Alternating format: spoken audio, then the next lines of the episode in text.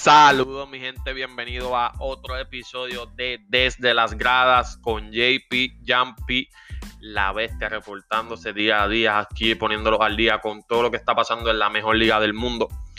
La realidad es que la noche de ayer tuvimos grabación de pase extra para nuestro canal de YouTube. Si no te has suscrito, suscríbete. Pase extra. También nos puedes buscar en Instagram, que te mantenemos al día con todas las noticias, trades, lesiones, todo lo que está pasando. Y por, ende no pude ver los partidos de ayer. Obviamente vi, vi algunos videos, vi algunos highlights y obviamente me familiaricé con los puntos. Así que vamos a comenzar rapidito. Primer partido de la noche. Atlanta Hawks contra Detroit Pistons. Atlanta Hawks ganó por 8 puntitos. Cabe mencionar que Detroit Pistons no, no jugó ni Derrick Rose ni Blake Griffin. Obviamente son armas bastante importantes para este equipo. Pero al final no es excusa para pues, poner una L en su en sus scores tienen 0-3. Pistons no ha ganado ningún partido. Por causa pérdida, Jeremy Grant 27.6 rebotes. Mason Plumlee 9.12 rebotes. Josh Jackson gran jugador, bastante interesante verlo. Creo que va a ser un, va a tener un buen futuro este jugador. 27 eh, puntos, 4 rebotes, 2 asistencias. Dylan Wright del banco lo tengo en el Fantasy, 18.5 rebotes, excelente. Por, obviamente por el equipo de Atlanta, el equipo eh, ganador está en fuego 3 y 0 y creo que es un equipo que se mete a la playoffs. No creo que sea un equipo que, le van a tener miedo en los playoffs, pero obviamente es un equipo que debe meterse en playoffs y, y le puede dar el palo a cualquier equipo. Trey Young, obviamente por el mejor de Atlanta, 29 puntos, 3 rebotes con 6 asistencias. Aún así la sigue tirando del parking y la sigue metiendo. John Collins, me encanta este jugador, 15 puntos, 5 rebotes. Clint Capela, 7 puntos, 9 rebotes. Bogdanovic, 17 puntos, 5 rebotes, 5 asistencias del banco para un 60% de tiro de campo. Eso es bello. Así que Atlanta Hawks le gana a Detroit Pistons 128 a 120 siguiente partido, un partido en cuestión de... Mm, puso a uno nervioso de alguna manera, fue un juego apretado eh, de, parte de los Nets, no jugó ni Kyrie Irving ni Kevin Durant, ambos cogieron eh, sus días por descanso.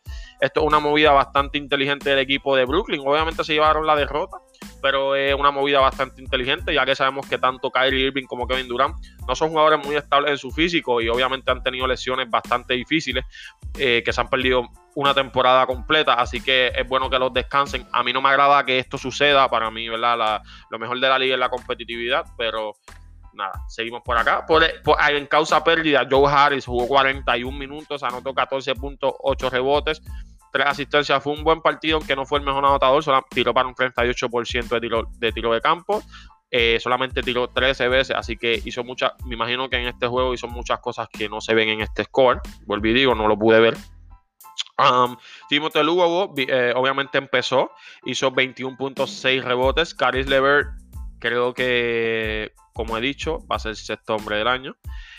28 eh, puntos, 4 rebotes, 11 asistencias. La realidad es que lo puede hacer todo en la cancha y obviamente está en, un equipo donde sus minutos se supone que se vean limitados, pero el coach Steve Nash ha hecho todo lo posible para, ¿verdad? para que pueda acoplarse y, que sus minutos no se vean afectados. Así que eso fue de parte del equipo de, del equipo de Brooklyn Nets. Cabe mencionar que Jared Allen anotó 8 puntos y 15 rebotes y DeAndre Jordan 4 puntos, 9 rebotes pero esto no fue suficiente para vencer al equipo de Memphis, que ya Morán, como sabemos, en, si no me equivoco, en el segundo um, parcial, le cayó encima a un jugador de los Brooklyn Nets y se lesionó la rodilla.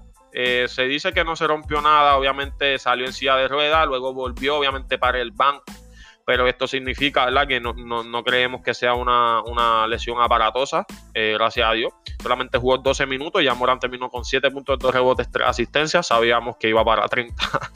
Jonas Valenciunas, 14 puntos, 14 rebotes. Kyle Anderson, 28 puntos, 7 rebotes. Dylan Brooks, 24 puntos, 7 rebotes.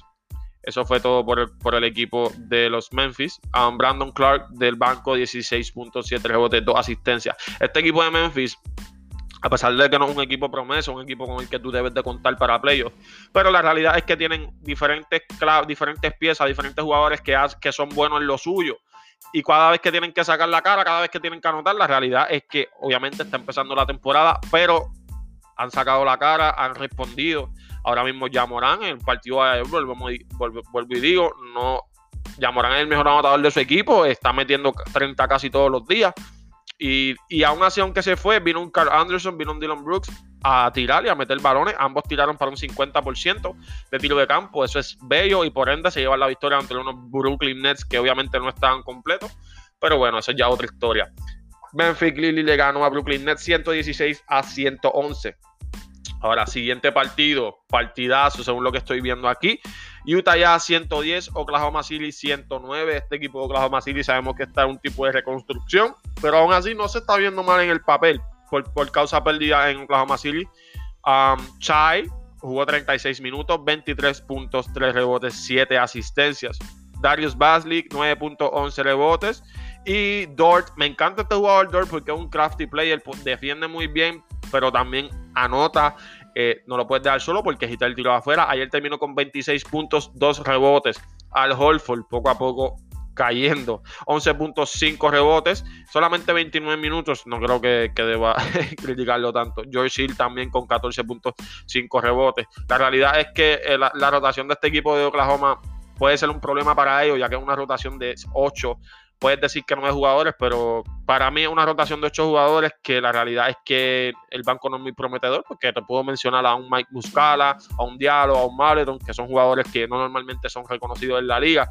Así que dependen mucho de su cuadro regular y la realidad es que no tienen una arma tan potente en su cuadro regular para poder sacar partido. Así que este equipo de Oklahoma City creo que esta temporada no calificará para playoffs. Eh, pero aún así le hicieron un gran partidazo al equipo de Utah. Eh, Utah obviamente ganó por un, por un puntito. Eh, Rudy Gobert, el mejor de Utah, con 12 puntos, 12 rebotes para doble doble. Perdónenme, el mejor de Utah fue Mike Conley, discúlpenme, 20 puntos, 10 rebotes, 9 asistencias, casi, casi triple doble. Eso fue bello.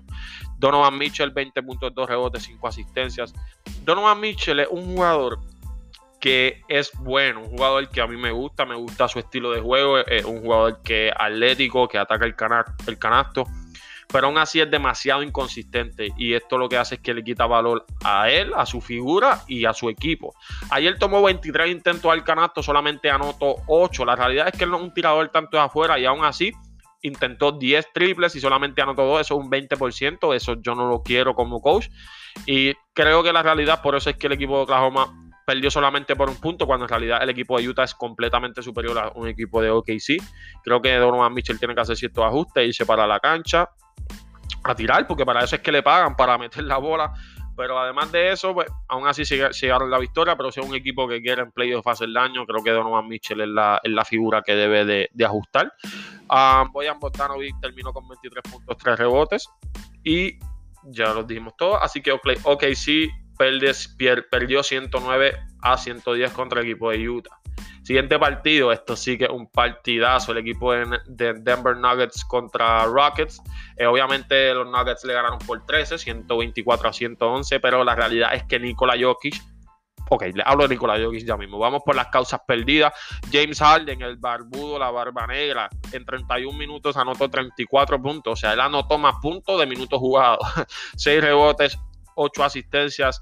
James Harden, por más que janguee, creo que cada vez que janguea lo hace mejor. Y la realidad es que cada vez que juega vemos historia, hace lo que le da la gana en la cancha. Pero aún así no es suficiente para poder ganarle al equipo de Denver. Christian Wood, lo que para mí va a ser el most improved player. Eso lo van a ver en los próximos videos de pase extra en YouTube. Recuerda suscribirte y darle a la campanita.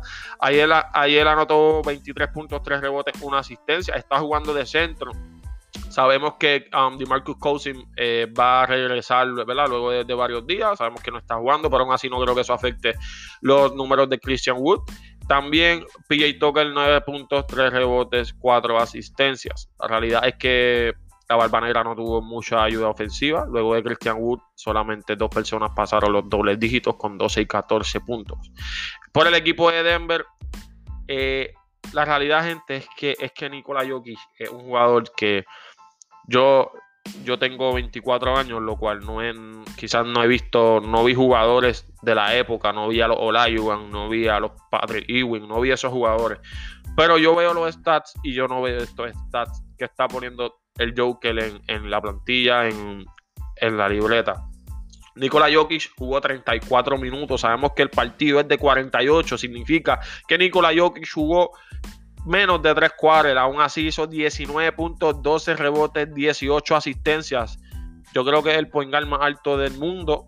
Eh, Nikola Jokic lo hace todo excepcional. Eh, defiende, se llevó tres balones, que para mí eso es increíble. Y aún así tiró para un 72% de tiro de campo. Esto es un, para mí es, algo increíble poder ver estos stats. Esto sí que es historia, gente. Nikola Jokic el que no lo ha visto, busca una foto. Aunque no pienses que juega básquet, sí, es caballo. Es importante que lo sepas. Es el mejor centro de la liga y no se lesiona sobre todas las cosas. Luego de, llamar, de Nikola Jokic decidió llamar Murray con 21.5 rebotes, 2 asistencias. Creo que Jamal Murray lo está haciendo bastante bien. Sabemos que cada vez que Nikola Jokic suelta el balón, Jamal Murray es el que coge la batuta. Y eso es algo porque algo bueno, ya que ambos jugadores saben lo que tienen que hacer. Paul Millsap salió, dio la cara en 24 minutos, 19 puntos, 3 rebotes, 1 asistencia. Michael Porter Jr. poco a poco mejorando. Creo que otro jugador que puede ir para el Most Improved. En 23 minutos, 14.9 rebotes, 2 asistencias. Eso es bello. El equipo de, de Denver es un equipo que los mejores anotadores no pasan de 30, a menos que sea un juego bastante reñido de alguna manera. Pero el mejor anotador por el equipo de Denver fue Jamal Murray con 21 puntos. Esto es bien importante y algo que a un coach le debe agradar es que todos sus jugadores se complementan y no, no necesito de un James Harden que meta 30 o 40 para ganar, porque tengo 6, 7 jugadores que, va, que pueden pasar las dobles figuras y, y aún así cargarme, que eso es mejor porque para cuando un equipo me defiende, la realidad es que no, se pueden solamente desvelar por un jugador porque tengo muchos más jugadores que pueden anotar. Para mí esto es bien importante. Este equipo de Denver es un equipo eh, súper peligroso para cualquier equipo en la liga y, en la realidad sabemos que la NBA es una serie de siete juegos en playoffs, que eso cambia un poco las cosas, pero el equipo de Denver le puede dar al que sea. Y bien, el último partido de la noche, um, lo que fue un palo, de alguna manera, claro que sí, Portland y Lakers. Portland le gana 115 a 107 a Los Ángeles Lakers. Por causa pérdida, Anthony Davis 13 puntos, 10 rebotes, 5 asistencias. LeBron James 29 puntos, 9 rebotes, 6 asistencias. Sabemos que LeBron esto lo hace todas las noches como si estuviera comiéndose un dulce. Um, Struder 24 puntos, 4 rebotes, 4 asistencias. Eh, Caruso no jugó en el partido ayer. Pero aquí estamos viendo lo que es la inconsistencia de la que yo les vengo hablando desde, antes que empezara la temporada, que siempre le he dicho a este equipo de Lakers con esta firma, eh, la inconsistencia. Marc Gasol tuvo un gran partido la noche anterior, el día de ayer solamente 4.7 rebotes. Obviamente tomó cuatro intentos al canasto, pero ¿por qué son estos cuatro intentos? No tengo la menor duda de que es porque su estilo de juego no cabe contra un equipo de Portland que corre su estilo de juego no es muy bueno para esto y por ende no puede tirar porque ni siquiera llega al lado ofensivo o, la realidad es que no tiene tiros para tomar. Eh, también es bien, importante recalcar que Anthony Davis no puede hacer estas cosas. Anthony Davis no puede venir a, correr la cancha, a miquear, a robar, a anotar solamente 13 puntos, 10 rebotes, 5 asistencias. Esto, estos números son, excepcionales. Estos números son excelentes números. Pero Anthony Davis no es este jugador. Anthony Davis jugó 37 minutos y solamente hizo 13 puntos, 10 um, rebotes. Y Nikola Jokic jugó 34 minutos, hizo 19 puntos, 12 rebotes y 18 asistencias. A esto es lo que voy. Eh, mucha gente pone a Anthony Davis mejor que Nikola Jokic. Yo creo que en talento debe serlo, pero yo no creo que, que, que, debe ser el caballo de mi equipo, porque la realidad es que el caballo del equipo de los Lakers debe ser Anthony Davis y no LeBron James. Creo que LeBron James lo sabe y, debe poco a poco pasarle la batuta a Anthony Davis, pero la realidad es que Anthony Davis no la quiere coger. Eh, para mí esto es inconsistencia pura. Anthony Davis es un jugador que vale mucho dinero, ganó campeón. Eh, creo que en algún momento se podrá llevar su MVP, pero estos números, que son buenos números, no son jugadores, no son números de superestrella. Y la realidad, para 37 minutos que jugó, no, a mí esto no me agrada para nada. Kyle Kuzma, la gran promesa de los Lakers, solamente 6 puntos, no intentó al canasto, jugó 23 minutos. Kyle Kuzma solamente fue a hacer cardio a la cancha el día de ayer. Y por este motivo es que pierden contra un equipo de Portland en el cual siempre sabemos que va a jugar duro. Um, CJ McCollum, 20 puntos, 3 rebotes, 11 asistencias. Damian Lillard, 31 puntos, 4 rebotes, 5 asistencias. Yusuf Nurkic, 10 puntos, 12 rebotes, 3 asistencias en solamente 25 minutos. 10 puntos, 12 rebotes, cuando Anthony Davis hizo 13 puntos, 10 rebotes en 37 minutos. Esto, esta es la importancia que yo les quiero llevar a ustedes. Son excelentes números, pero si, si tú divides los minutos que ellos jugaron, la realidad es que el plus minus de Anthony Davis no me agrada. Lo que me trajo Anthony Davis a la cancha no me agrada. Yo sé que Anthony Davis desvía tiro, sé que hizo cinco asistencias, sé que en defensa es un problema, pero la realidad es que esos no son números que él debe poner y esto creo que debe estar claro. Gary Trent vino del banco a meter 28.3 rebotes en una asistencia, Ernest Cantor 12.14 rebotes. Eh, obviamente dominaron las tablas, eh, obviamente vinieron a meter pelotas, así que nada, fue un partido de ensueño, por decirlo así de alguna manera, entre, los Lakers. Tiraron para un 46% de tiro de campo, anotaron 16 triples y obviamente en los rebotes, como dije, dominaron la batalla solamente por 4. Así que gente, esto fue todo por el día del lunes 28 de diciembre. Le agradezco mucho su tiempo por obviamente escucharme mientras van guiando, mientras están limpiando. Es bien importante que compartas este, estos ricas, estos podcasts ante todos tus amigos. Les digas que están en todas las plataformas digitales, así me apoyan a mí y los pones al día a ellos. Así que gente, le agradezco por todo, muchas bendiciones y hasta la próxima.